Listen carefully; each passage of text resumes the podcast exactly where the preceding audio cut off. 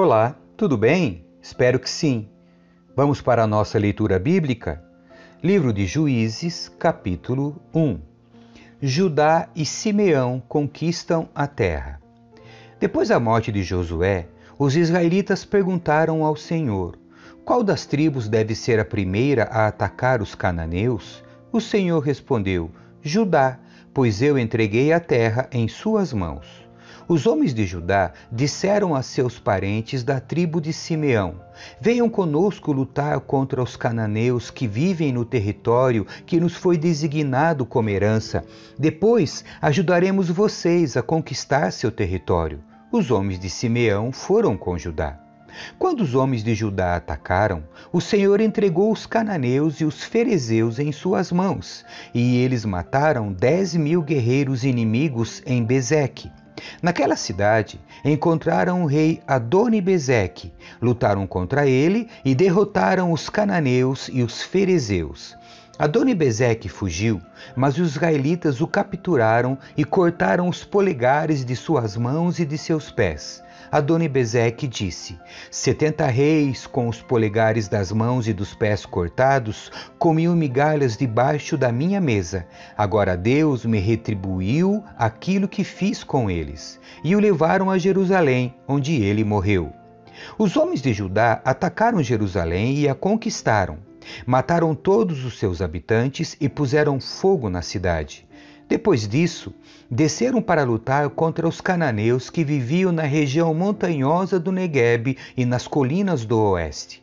Judá marchou contra os cananeus que habitavam em Hebron, antes chamada de Kiriat Arba, e derrotou os exércitos de Cesai, Aimã e Talmai. Dali avançaram contra os habitantes de Debir, antes chamada de Kiriat Sefer. Caleb disse: Darei minha filha Axa em casamento a quem atacar e tomar Kiriat Sefer. Otoniel, filho de Kenaz, irmão mais novo de Caleb, tomou a cidade e Caleb lhe deu Axa como esposa. Quando Axa se casou com Otoniel, ela insistiu para que ele pedisse um campo ao pai dela. Assim que ela desceu do jumento, Caleb lhe perguntou: O que você quer? Ela respondeu: Quero mais um presente. O Senhor me deu terras no deserto do Negueb agora, peço que também me dê fontes de água. Então Caleb lhe deu as fontes superiores e as fontes inferiores. Quando a tribo de Judá deixou Jericó, a cidade das palmeiras, os queneus, descendentes do sogro de Moisés, os acompanharam até o deserto de Judá. Eles se estabeleceram no meio do povo ali, perto da cidade de Arade, no Negueb.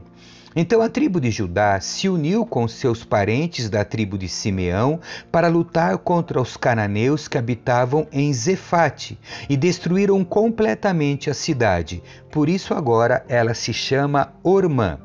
A tribo de Judá também conquistou as cidades de Gaza, Ascalon e Ecrom e os territórios ao redor. Israel não conquista toda a terra. O Senhor estava com a tribo de Judá. Ela tomou posse da região montanhosa, mas não conseguiu expulsar os habitantes da planície, pois eles tinham carros de guerra com rodas de ferro. A cidade de Hebron foi entregue a Caleb conforme Moisés havia prometido, e ele expulsou seus habitantes, descendentes dos três filhos de Enaque.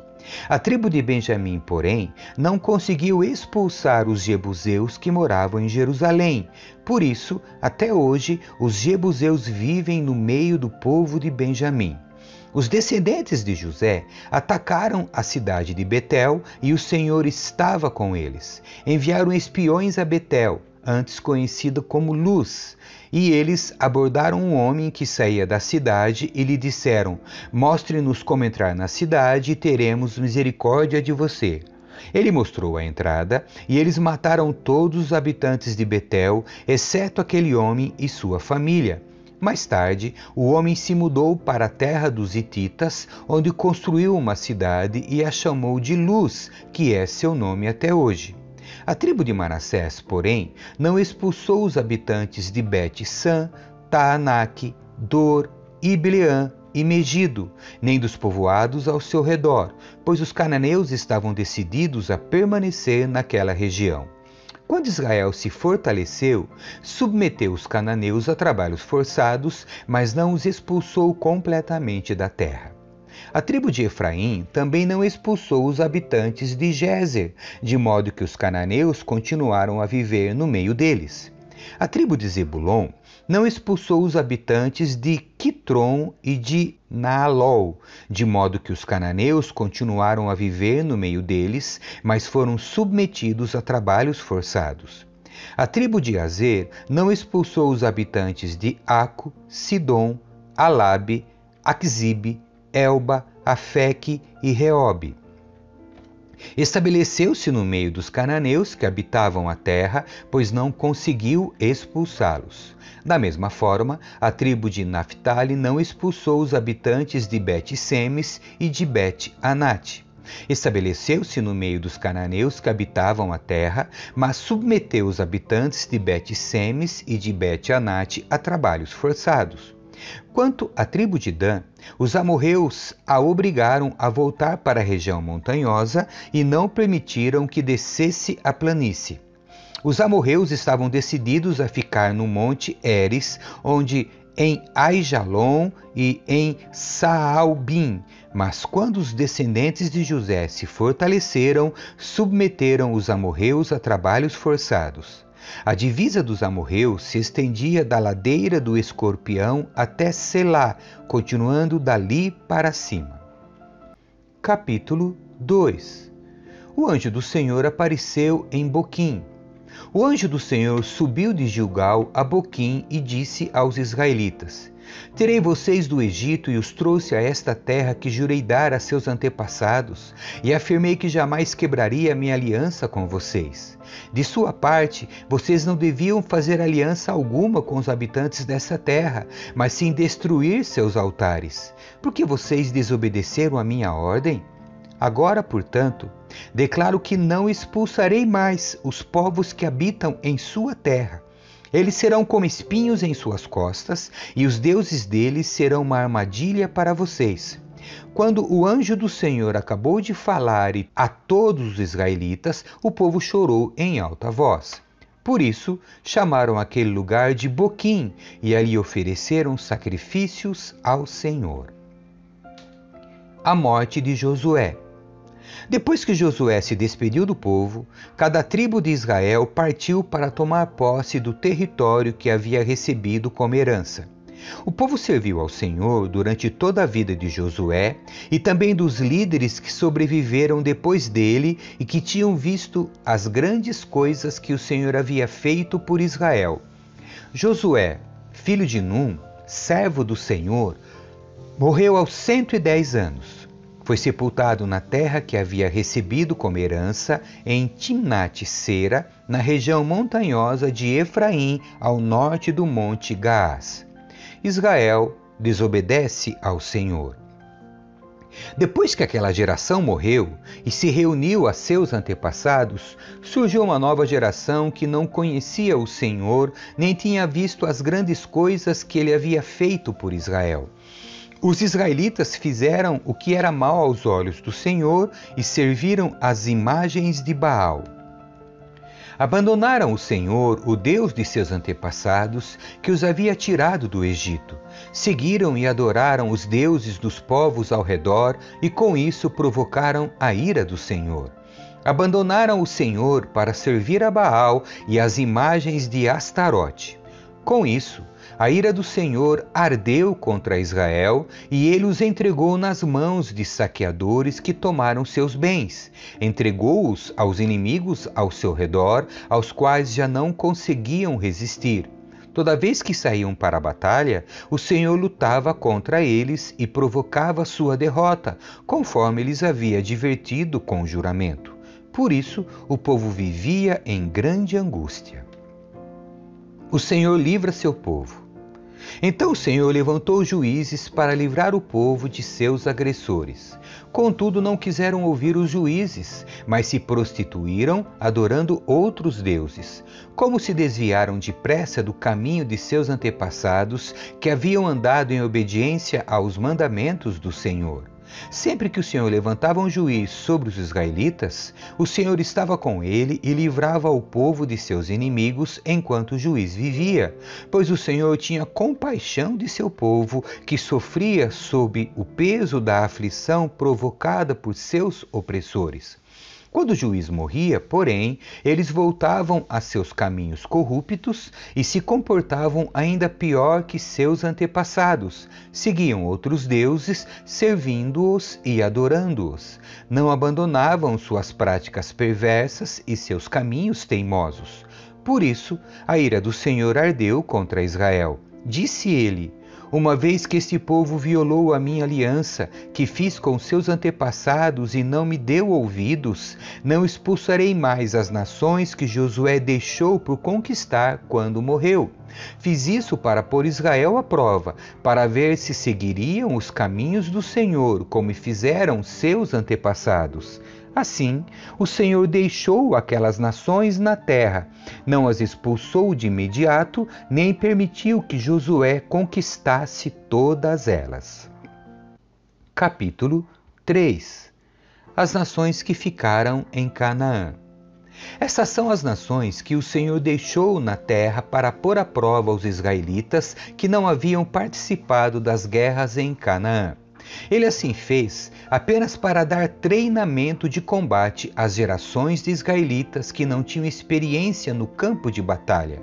Estas são as nações: os filisteus com seus cinco governantes, todos os cananeus, os sidônios e os heveus que habitavam no monte, nos montes do Líbano, desde o monte Baal Hermon até Lebo Amate. Esses povos foram deixados para pôr Israel à prova, para ver se obedeceriam aos mandamentos que o Senhor tinha dado a seus antepassados por meio de Moisés. Assim, os israelitas viveram entre os cananeus, os hititas, os amorreus, os ferezeus, os heveus e os jebuseus casaram-se com as filhas deles e deram suas filhas em casamento aos filhos deles e serviram aos deuses deles. Otoniel se torna juiz de Israel. Os israelitas fizeram o que era mal aos olhos do Senhor. Esqueceram-se do Senhor seu Deus e serviram às imagens de Baal e aos postes de Azerá. Então a ira do Senhor se acendeu contra Israel, e ele os entregou a Cusã Risataim, rei de Arã Naaraim. E os israelitas serviram a Cusã Risataim durante oito anos. Mas, quando os israelitas pediram socorro ao Senhor, ele levantou um libertador para salvá-los. Chamava-se Otoniel, filho de Kenaz, irmão mais novo de Caleb. O Espírito do Senhor veio sobre Otoniel e ele se tornou juiz de Israel.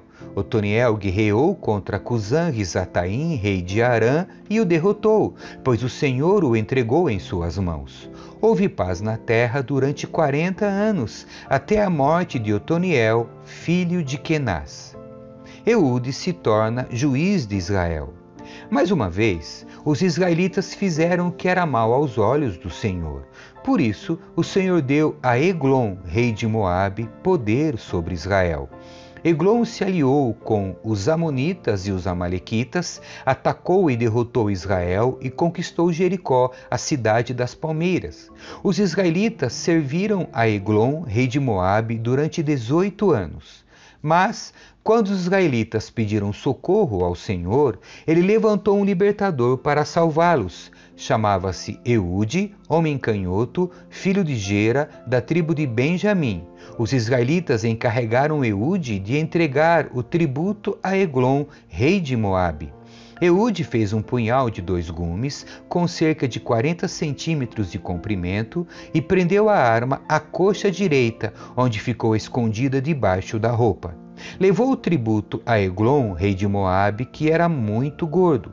Depois de entregar o pagamento, Eude partiu com os homens que haviam ajudado a carregar o tributo. Quando Eude chegou aos ídolos de pedra perto de Gilgal, deu meia volta, apresentou-se diante de Eglon e disse: Tenho uma mensagem secreta para o Senhor, ó rei. Eglon ordenou: Não fale nada, e mandou todos os seus servos saírem.